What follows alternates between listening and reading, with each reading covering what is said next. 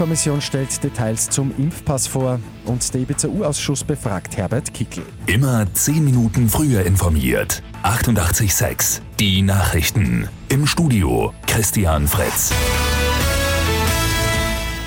Die EU-Kommission präsentiert heute Details zum digitalen Impfpass. Darin enthalten sein sollen Informationen über Impfungen, außerdem auch über Tests und schon überstandene Erkrankungen. Damit könnten wir wieder ein wenig Reisefreiheit zurückbekommen. Ist aber leichter gesagt als getan. Alle Mitgliedstaaten müssten sich dann auch an einheitliche Regeln halten. Bedenken gibt es außerdem beim Datenschutz. Privatunternehmen, die den Pass kontrollieren, sollen die Informationen nicht speichern dürfen.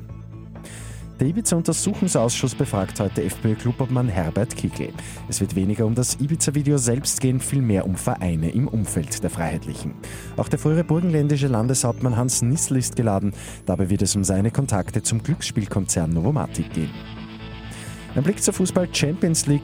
Manchester City ist nach einem 2 zu 0 gegen Borussia Mönchengladbach ins Viertelfinale eingezogen.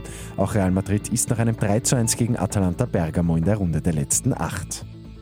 Und das Rote Kreuz bietet Erste-Hilfe-Kurse jetzt online an. Die gute Nachricht zum Schluss. Zumindest der theoretische Teil kann am Computer oder Handy absolviert werden.